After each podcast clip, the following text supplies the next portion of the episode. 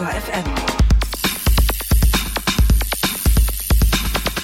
Ein Fahrrad, das muss passen, das ist klar. Darum macht man auch beim Kauf meistens dann eine Probefahrt oder vor allen Dingen sollte man eine Probefahrt machen und wählt die passende Rahmengröße, stellt die richtige Sitzhöhe ein und tauscht vielleicht auch nochmal den Vorbau aus. Danach geht's ab auf die Straße oder eben auf den Trail und die Fahrradhersteller, die versprechen uns ja Glücksgefühle satt auf dem Fahrrad und die haben wir ja auch oft. Doch nach den ersten Runden mit einem neuen Rad kann sich schon mal auch Enttäuschung einstellen. Entweder, weil man doch nicht so schnell wie erhofft unterwegs ist oder oder weil man sogar körperliche Beschwerden entwickelt. In solchen Situationen versprechen sogenannte Bikefitter Abhilfe. Und diese Frage ist uns auch schon häufiger bei Facebook oder auch per E-Mail gestellt worden. Deswegen beschäftigen wir uns heute damit. Durch genaue Vermessung des Körpers auf dem Rad und Justage und Austausch bestimmter Komponenten soll es nach so einer Fitting-Session beim Bikefitter besser und schneller klappen mit der Mensch-Maschine-Beziehung. Wir wollen uns so ein Fitting einmal erklären lassen und sprechen dafür mit Lotte Kraus. Sie ist Physiotherapeutin und hat ihre Masterarbeit im Bereich Biomechanik geschrieben. Seit zehn Jahren arbeitet sie als Fitterin, seit sechs Jahren beim Fitting-Anbieter G-Biomeist, der sowohl Fittings selbst durchführt, als auch die dafür benötigte Messtechnik entwickelt und verkauft. Wir sagen Hallo, Frau Kraus. Hallo. Wenn ich mir ein neues Fahrrad aussuche, wähle ich die passende Größe, stelle die Sitzhöhe ein und tausche vielleicht noch den Vorbau. Wozu brauche ich da noch ein Bike-Fitting? Ja, das habt ihr ja eben schon kurz erwähnt. Also auch wenn man das alles vorgenommen hat und vielleicht einen ganz gewissenhaften Rathändler hatte, der einem damit Rat und Tat zur Seite gestanden hat, dann ist es doch ein bisschen komplexer, als man sich das am Anfang vorstellt. Also es kann durchaus die richtige Rahmengröße sein und die Sitze mit einer Formel oder mit Augenmaß eingestellt sein und auch sogar nochmal der Vorbau ausgetauscht worden sein, damit es besser zu einem passt. Und trotzdem muss eine Sitzposition ähm, eigentlich im Millimeterbereich richtig sein weil zum Beispiel sowas wie die Sitzhöhe ganz entscheidend ist dafür, ob man irgendwelche Schmerzen, Überlastungserscheinungen oder einfach Unwohlsein auf dem Rad verspürt. Und das liegt halt daran, dass man mit den Füßen bei Sporträdern zumindest an den Pedalen festgebunden ist und mit den Händen ja auch zum Lenker greifen muss.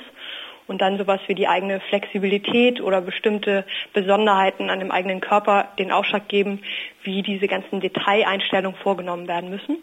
Und das kriegt man meistens nicht alleine hin und auch mit einem, ja wie gesagt, äh, Fachhändler, der sich da ganz viel Mühe gibt, der kann trotzdem manche Details einfach nicht ersehen. Dann kommen wir mal vielleicht mal direkt zu den Details. Also was funktioniert da genau? Wie macht ihr das? Also wie muss ich mir Bikefitting ganz konkret vorstellen? Was passiert da?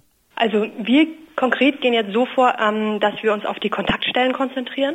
Das heißt, ähm, die Kontaktstellen am Fahrrad sind die beiden äh, Lenker oder Griffe, sind die Füße, die Innensohlen und der Sattel, also das Kern- und Herzstück vom Fahrrad.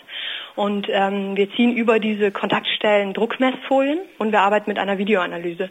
Das heißt, wir nehmen den Fahrer so auf, wie er draußen in der Realität fährt, mit dem Tretwiderstand in der Sitzposition auf seinem eigenen Rad und haben dann diese Messdaten aus der, den Druckmessdaten an den Kontaktstellen und aus der Videoanalyse, wo wir die Gelenkkinematik, also die Gelenkwinkel, wie die in bestimmten Tretpositionen ähm, aussehen. Und mit Hilfe dieser Daten und natürlich auch mit Hilfe unserer Erfahrungen und ähm, den Fragen, die wir den äh, Fahrern stellen, die Informationen, die wir zur Zielsetzung haben, all sowas, das ergibt dann das gesamte Bild und daraus treffen wir dann die Entscheidung, welche Details wir jeweils an der Sitzposition von dem Fahrer verändern. Muss ich mir die Folien so vorstellen wie beim Zahnarzt, wo wenn ich irgendwie eine Plombe bekommen habe, der dann ich auf so eine Folie beiße und dann genau sieht, wo irgendwie noch ein bisschen zu viel Zahn da ist und zu wenig? Also theoretisch eigentlich äh, eine gute Darstellung ist natürlich ein bisschen bisschen technischer, also ein bisschen mehr geeky so. Ähm, das heißt, diese Folien, äh, die sind ganz dünn, die werden über den Sattel gespannt und wenn der Fahrer dann fährt, dann können wir am Computer, also an der Software sehen, wie die Druckverteilung auf dem Sattel stattfindet. Also es wird ein bestimmter Teil Gewichtskraft von dem Fahrer auf diese Kontaktstelle gebracht. Also gehen wir jetzt zum Beispiel mal äh, davon aus, der Fahrer wiegt irgendwie 60 Kilo, dann wirken ja ungefähr 600 Newton auf fünf verschiedene Kontaktstellen und ein gewisser Teil kommt dann am Sattel an. Und wir sehen mit der Messtechnik oder mit Zuhilfenahme der Messtechnik, ob der Fahrer richtig auf dem Sattel sitzt also ob er sich quasi auf dem Sattel so positioniert, wie das der Sattelhersteller mal wollte und ob wir den Sattel quasi genau dort richtig haben, wo es für den Fahrer ideal ist. Und dann können wir uns noch anschauen, wie er sich quasi darauf bewegt. Also ob das Becken gut oder übermäßig nach vorne und hinten sich bewegt oder übermäßig nach links und rechts wackelt. Und das können wir halt sehr, sehr genau sehen durch diese Messtechnik. Weil wenn es, ich sag mal, exzessiv wird, wenn es also wahnsinnig viel wird, dann kann man das auch mit bloßem Auge sehen. Aber wenn es nur um Kleinigkeiten geht, dann hilft uns da die Messtechnik, damit wir eben sowas nicht übersehen. Und wenn Sie das dann sehen und dann also eine Druckverteilung dort haben, die Ihnen dann wahrscheinlich nicht immer passt, sonst würden die Leute ja nicht zu Ihnen kommen, äh, was sind dann die Stellschrauben, an denen Sie dann drehen können als Fitterin? Das sind ganz, ganz viele, ähm, aber das hat eine bestimmte Hierarchie. Und ähm, das erste ist immer, dass wir das Fahrrad passend zu dem Kunden an dem Tag einstellen. Und da sind auch wieder die Kontaktstellen relevant. Also das heißt, dass wir diese Kontaktstellen perfekt für diesen Fahrer zueinander einstellen. Das drücke ich vielleicht jetzt ein bisschen kompliziert aus, aber es geht am Ende darum, die Sitzhöhe richtig hoch einzustellen, das Verhältnis dieser Sitzhöhe oder der Sitzposition dann zum Lenker, also die Reichweite des Fahrers optimal einzustellen, die Überhöhung, also wie hoch Sattel und ähm, Lenker zueinander stehen, wie die Cleats, also die, die Pedalplatten eingestellt sind. Das ist erstmal die Basis. Das würde ich immer als, sagen wir, den Kern unseres Berufes darstellen. Aber damit ist erst das Fundament gesetzt. Weil auf diesem Fundament dann können wir noch entscheiden, ob wir die Komponenten verändern müssen, also den Sattel wechseln müssen, vielleicht ein anderes Pedalsystem wählen müssen, einen anderen Schuh, anderes Lenkerband, andere Lenkerkonstruktion, ähm, äh, was auch immer, alles, alles was so am, am Fahrrad stattfindet. Und dann kommt der dritte Punkt und da wird es dann richtig komplex, weil das Fahrrad hat zwar viele Einstellmöglichkeiten, aber hat trotzdem, in der Wissenschaft sagen wir, begrenzte ähm, Varianzen oder Sachen, die wir überhaupt verändern können. Und beim Mensch würde ich sagen, sind diese Varianzen fast unermesslich und unendlich viele. Und wir fangen dann irgendwann auch an, an dem Fahrrad zu arbeiten. Also das heißt erstmal zu gucken, wie er sich überhaupt darstellt. Also ist er sehr flexibel zum Beispiel oder eher weniger flexibel in, in der relevanten Muskulatur. Und ähm, wenn wir da Auffälligkeiten oder Einschränkungen finden, dann kann ja der Fahrer oder ja, der, der Sportler, der vor uns steht, auch mit uns gemeinsam oder alleine daran arbeiten. Und wir können dann nach einer Zeit diese für den einen Tag richtige Sitzposition unter Umständen nach einer Zeit noch weiter anpassen und dann irgendwann das perfekte Ergebnis erreichen gemeinsam. Das klingt jetzt für mich ein bisschen so, wenn ich zuhöre, als ob das häufig viele kleine Änderungen sind und ich frage mich, wie man dann am Ende den Erfolg tatsächlich misst eines solchen Fittings. Mm, vielleicht ist es am besten an einem Beispiel zu erklären. Mm, wir kriegen, glaube ich, sehr viele Fahrer hier bei uns ins Labor, die durchaus auf einem sehr hohen Leistungslevel fahren. Und wenn wir so Fahrer haben, die Streckenrekorde brechen, die bei der Tour de France sich erfolgreich zeigen, wie auch immer, dann wird ja keiner in Frage stellen, dass diese Fahrer nicht unter Umständen Kraft in die Pedale applizieren ja, und irgendwie relativ schnell vorwärts kommen auf ihrem Fahrrad. Und wenn wir die bedienen oder mit diesen Fahrern arbeiten, dann geht es darum, noch dieses Quäntchen herauszufinden, wie wir die noch schneller machen können. Und irgendwie machen wir es ja auch, weil sonst würden sie ja nicht kommen und nicht viel Geld hier lassen. Und das kann man darüber hinbekommen und auch objektivieren, also einfach nachweisen, dass das stattfindet, indem wir mit sehr messgenauer Messtechnik arbeiten. Also zum Beispiel, wenn ein Fahrer in seiner Beckenstabilität eingeschränkt ist und wir das wirklich messen können und ersehen können, dass dieses Becken nicht stabil auf dem Sattel sitzt, und wir ähm, machen kleine Maßnahmen, also reduzieren zum Beispiel die Sitze ein ganz bisschen, verändern die äh, Gliedposition, verändern die Kurbellänge und passen daran wieder was an. Also am Ende mehrere Maßnahmen, die immer nur so ein paar Millimeter sind. Und wir haben aber ein Ergebnis, wo ähm, wir eine ja, Verbesserung der Stabilität um einen relevanten Anteil in Prozent erreichen, dann wissen wir, dass das auf jeden Fall ja, ein leistungsförderndes Ergebnis war. Nachgewiesen wird das natürlich dann quasi im nächsten Wettkampf beziehungsweise im nächsten Zeitfahren oder ähnlichem, wo der Fahrer dann, ohne dass da ein großer Trainingseffekt war, ähm, wirklich eine ja, bessere Zeit bei derselben ähm, Wattleistung produzieren konnte.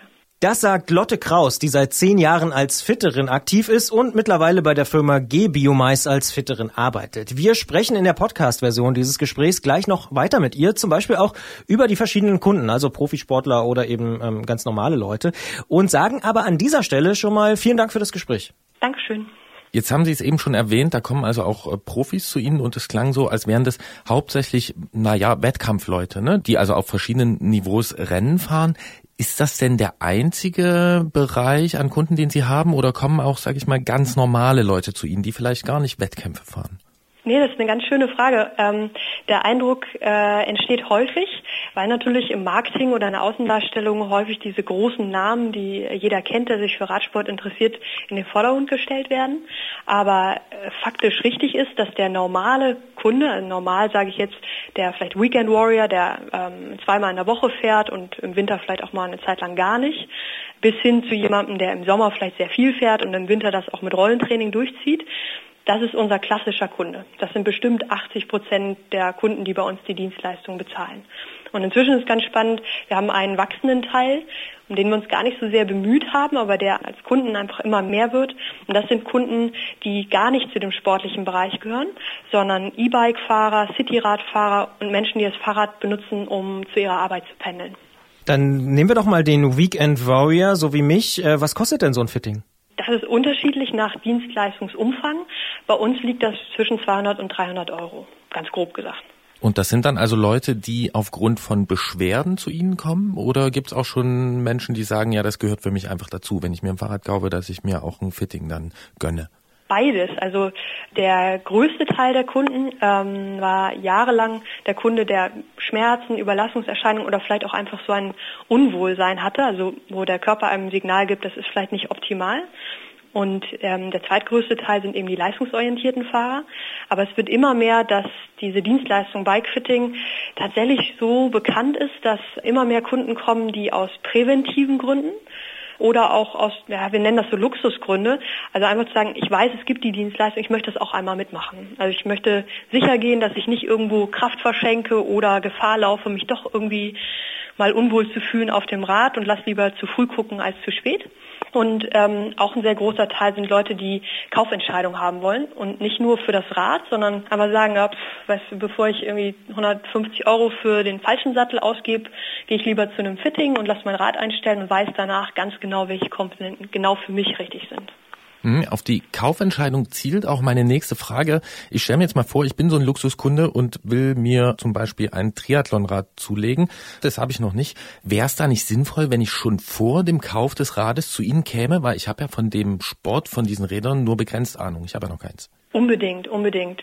Wir sind selber da in so einer kleinen Bredouille, weil wir bieten Kaufberatung zum Beispiel eigentlich nur für Kunden an, die schon mal mit ihrem Rad bei uns waren. Aus dem Grund, den Sie jetzt gerade genannt haben, und zwar, dass wir das auch immer empfehlen würden, dass man professionellen Bikefitter drauf gucken lässt, bevor man sich eigentlich so ein Rad kauft, bieten wir auch solche Kaufberatungen an. Trotzdem muss der Kunde mit einem Fahrrad kommen und dafür muss man so ein bisschen unsere Ansatzweise verstehen. Und das liegt daran, dass wir immer den Fahrer auf dem Rad sehen wollen. Also es gibt andere Konzepte, die ähm, vermessen bestimmte Körpermaße und fragen dann einen Algorithmus, der im Hintergrund eine Sitzposition errechnet und dann guckt man quasi, welche Rahmengeometrien dort passen könnten. Und das machen wir nicht.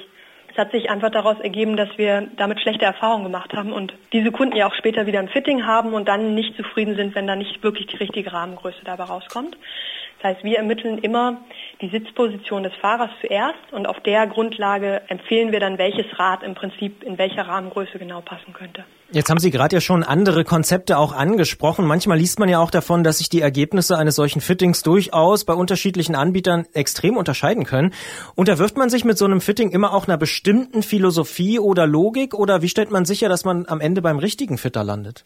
Ja, das ähm, Problem, das kennen wir oder das kann ich persönlich auch sehr gut nachvollziehen, ähm, was durchaus auch bei so einem Trend wie Bikefitting im Moment wichtig ist, das auch zu hinterfragen, gerade wenn man überlegt, dass es so verschiedene Ergebnisse geben kann.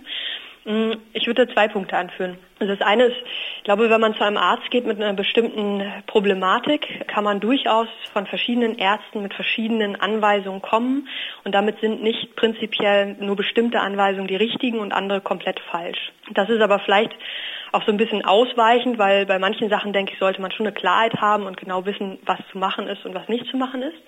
Und da würde ich, hm, vielleicht zielt die Frage auch darauf, wie ein Kunde das überprüfen kann, ob er da beim Richtigen gelandet ist. Ich würde zum einen einmal in meinem Bekanntenkreis herumfragen und nach den Erfahrungen fragen, die die Kunden mit diesen Fittern gemacht haben. Weil am Ende geht es ja darum, dass man sich super pudelwohl fühlt und dass Probleme gelöst wurden. Und das hört man, glaube ich, von seinen Kollegen, wenn dem so ist. Und das Zweite ist, dass ich glaube, dass man nicht einfach nur auf sein Expertenwissen und sein Bauchgefühl vertrauen sollte, sondern man sollte schon nachfragen, mit welcher Technik diese Fitter arbeiten. Man kann viele Sachen von außen sehen, aber es gibt bestimmte Sachen, die sind nicht durch Erfahrung und Auge und Nachfragen zu erfassen. Und das ist vor allem das Zusammenspiel an den Kontaktstellen. Also kein Fitter, nicht ich, niemand anderes, hat Röntgenaugen und kann sehen, wie der Genitalbereich quasi mit dem Sattel interagiert und wo Druckspitzen entstehen und ob das durch einen Mangel an Stabilität oder eben die falsche Konstruktion an dieser Kontaktstelle verursacht wird.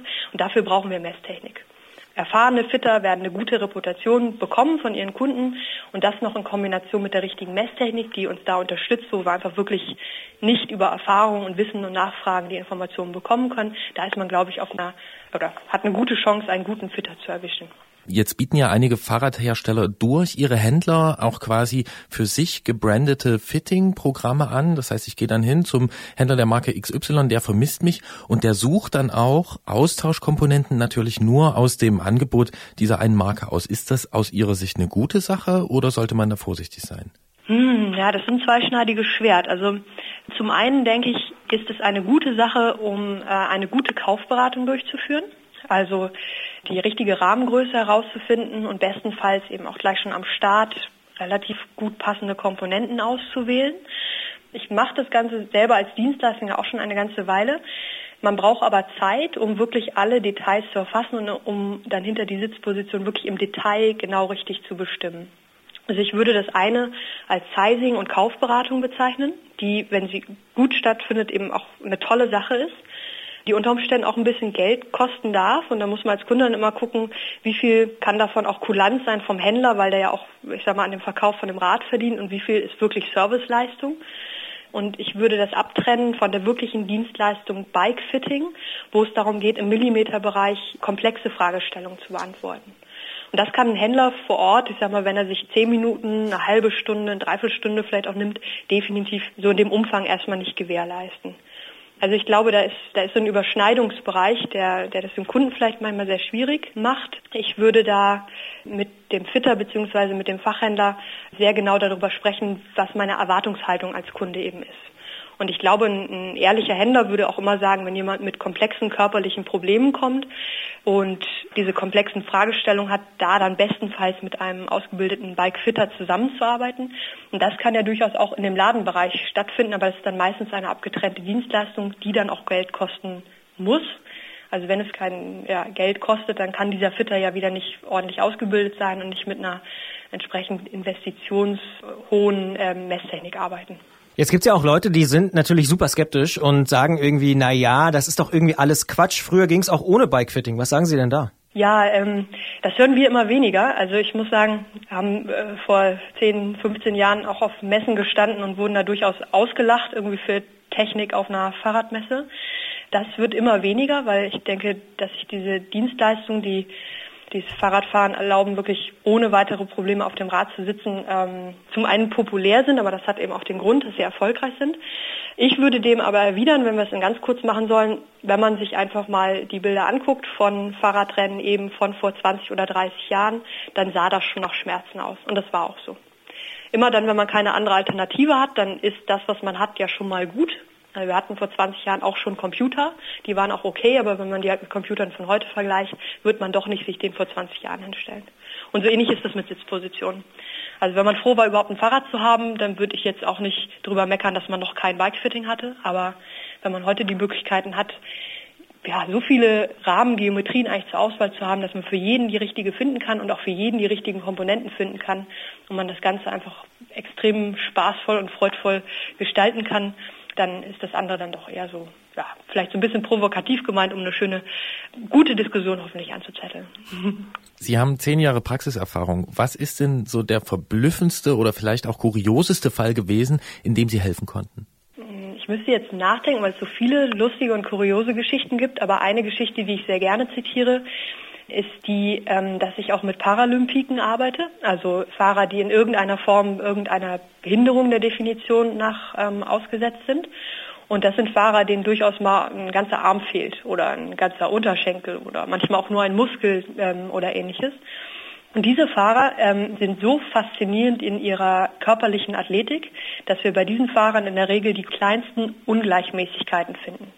Also wenn wir über eine Kraftübertragung links und rechts zum Beispiel sprechen oder wie gerade jemand auf dem Rad sitzt, dann sind meistens diese Paralympiken die besten Ergebnisse, die wir präsentieren können.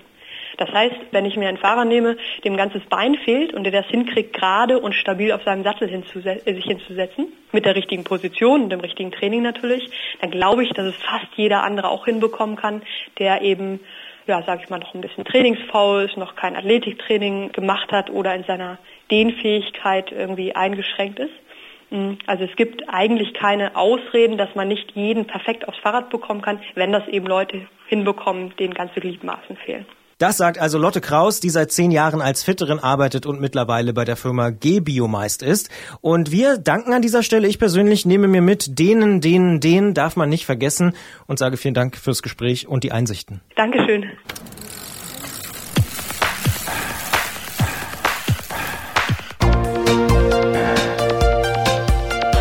Antritt. Alles rund ums Radfahren bei Detektor FM.